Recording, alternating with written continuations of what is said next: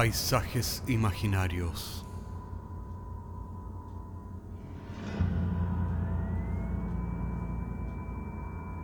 Una producción Cortés Rojas.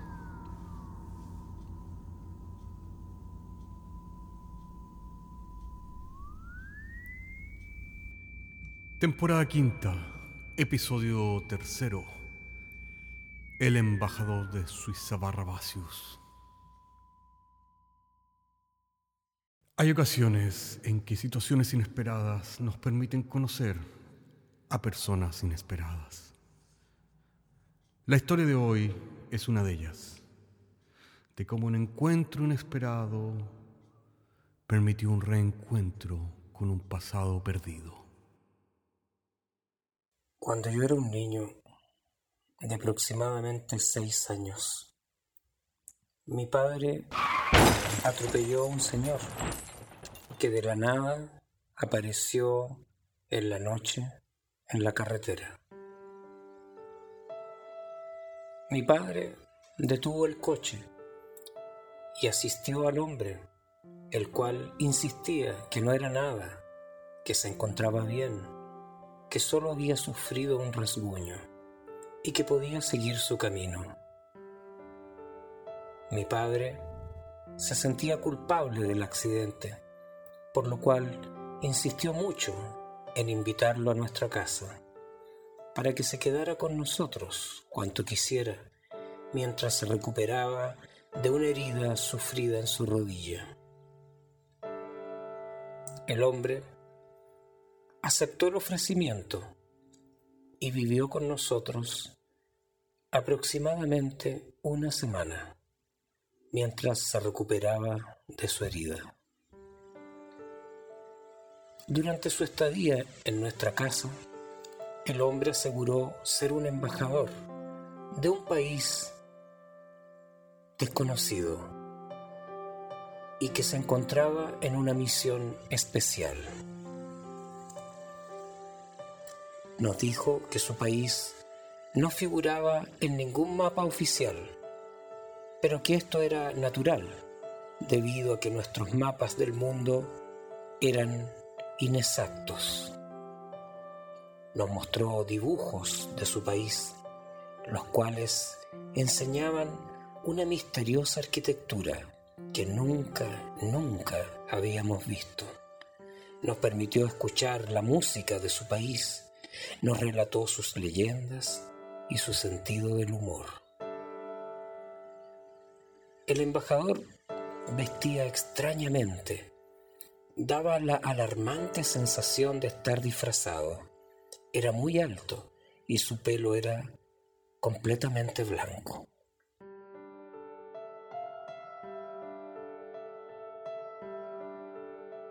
Aunque mis padres conservaban un grado de escepticismo y distancia hacia nuestro extraño huésped, el embajador desconocido, lo cierto es que, por alguna razón, ninguno de nosotros quería que se marchara, ya que, fuera cierto o no, habíamos aprendido mucho de su país desconocido o inventado.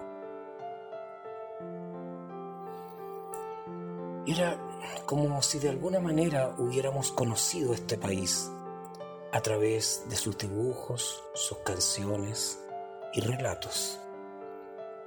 Fue entonces como nació en mamá la idea de visitar aquel país desconocido. ¿Por qué no? Podríamos hacerlo.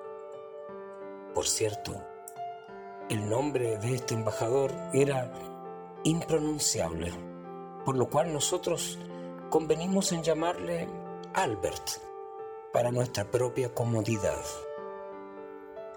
Albert nos advirtió que no habían vuelos directos a su país, que habría que hacer una larga travesía con escalas y combinaciones, pero que finalmente llegaríamos a aquel país que no figuraba en los mapas. Un tiempo más tarde, mis padres, Albert y yo, iniciamos nuestro viaje hacia la tierra de Suiza Barrabacios. Para ello, tuvimos que abordar barcos y aviones e incluso trayectos de transporte animal. Una noche de neblina llegamos al aeropuerto de Suiza Barrabacios, donde descansaban enormes globos aerostáticos y dirigibles. El embajador fue recibido con todos los honores inherentes a su cargo por una comitiva de honor, los cuales vestían las mismas extrañas prendas que él nos había enseñado en sus dibujos. Fue así, recién entonces, en ese momento, que mis padres se dieron cuenta que todo cuanto decía este extraño hombre al cual llamábamos Albert era nada más ni nada menos que la más pura y santa verdad. La comitiva nos ofreció un tour por la ciudad de Omsk, aunque también nos ofrecieron la alternativa de viajar por la ciudad a nuestro completo capricho. Como Albert nos había familiarizado con los usos y costumbres de su país, inclusive su extraño idioma, mis padres decidieron vagabundear por la ciudad, luego de haber sido alojados en la hermosa residencia del embajador.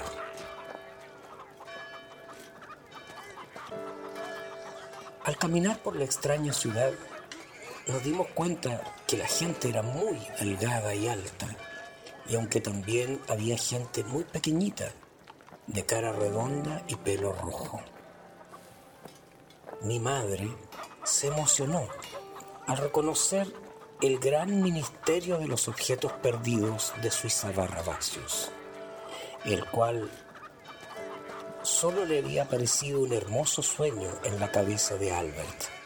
Y ahora estaba allí, frente al imponente edificio de los objetos perdidos, que según nos había dicho Albert, cualquier ciudadano del mundo podía ir y reclamar sus objetos perdidos en el tiempo, no importando el lugar ni el tiempo en que lo hubieran extraviado.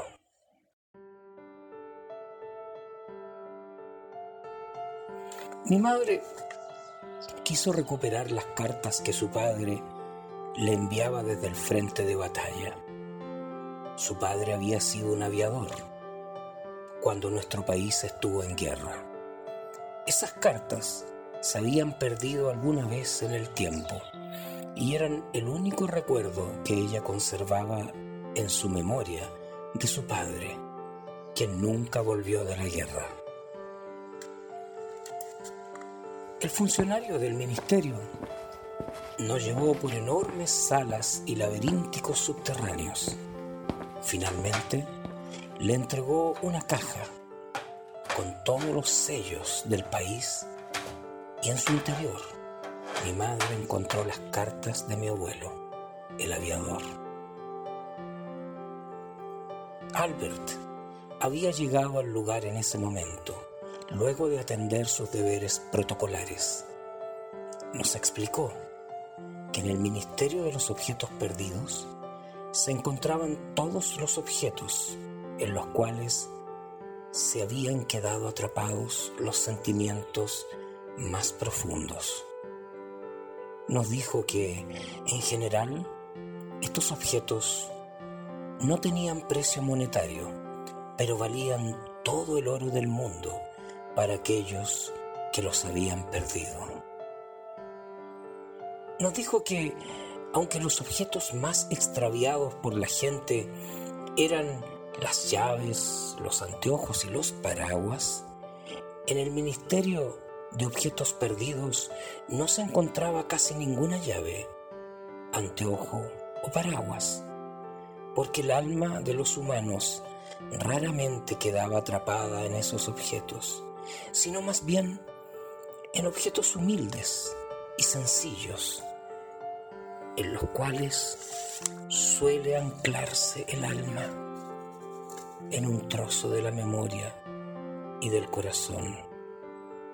Allí estaban, por cierto, las cartas de amor, las flores que en el recuerdo nunca se marchitan, las palabras encapsuladas en las burbujas del tiempo que se dijeron y las que nunca se dijeron y que nadie grabó, los vestidos que robaron nuestros ojos, los vapores congelados del adiós, la complicidad de una barra de chocolate entre dos niños, las risas bajo la lluvia, todo eso y mucho más podía ser recuperado en este ministerio.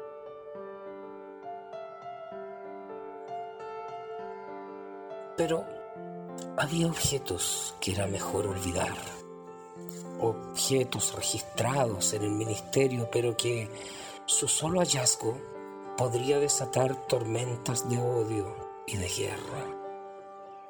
En eso radicaba la importancia estratégica de este ministerio del alma y el porqué las muchas restricciones y burocracias impuestas para aquellos que buscan reencontrarse con aquellos objetos cuya sola presencia podría volver a abrir aquellas heridas ya cicatrizadas.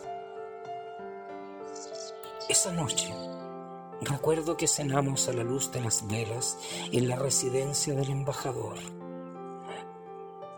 Para ser franco, no recuerdo lo que hablaron mis padres. Solo tengo imágenes en las cuales veo a mi madre sonreír. Solo me parece escuchar la persistente y extraña música de aquel país desconocido.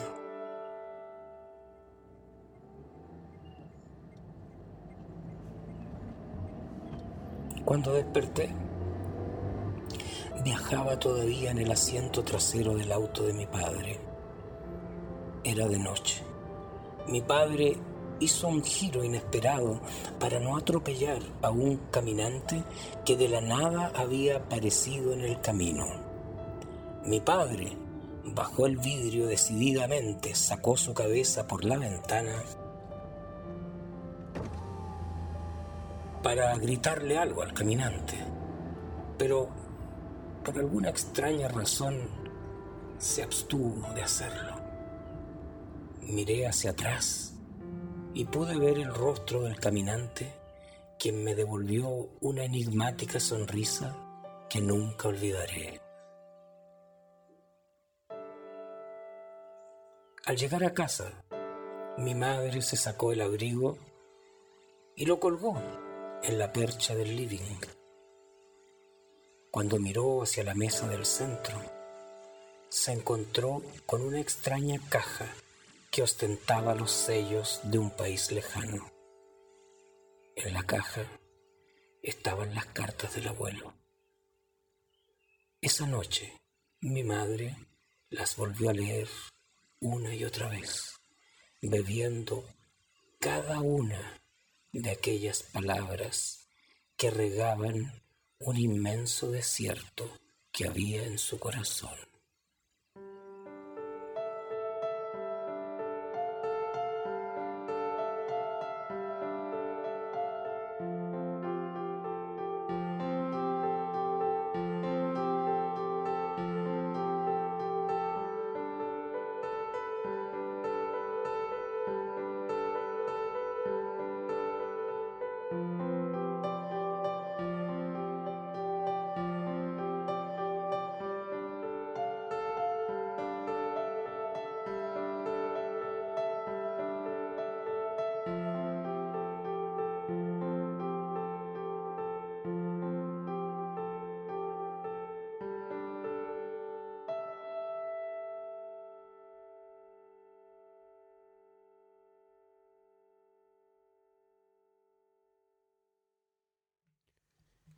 Y es así como en el Ministerio de los Objetos Perdidos de Suiza Barbarcius,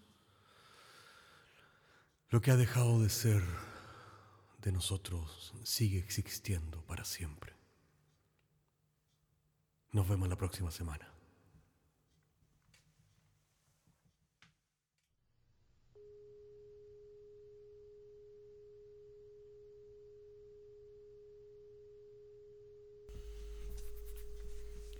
Paisajes Imaginarios es un podcast semanal que se distribuye con una licencia pública general. Puedes encontrarnos en iTunes, Spotify o donde quiera que escuches podcasts. Contáctenos a paisajes.caco.cl. Hasta la próxima semana.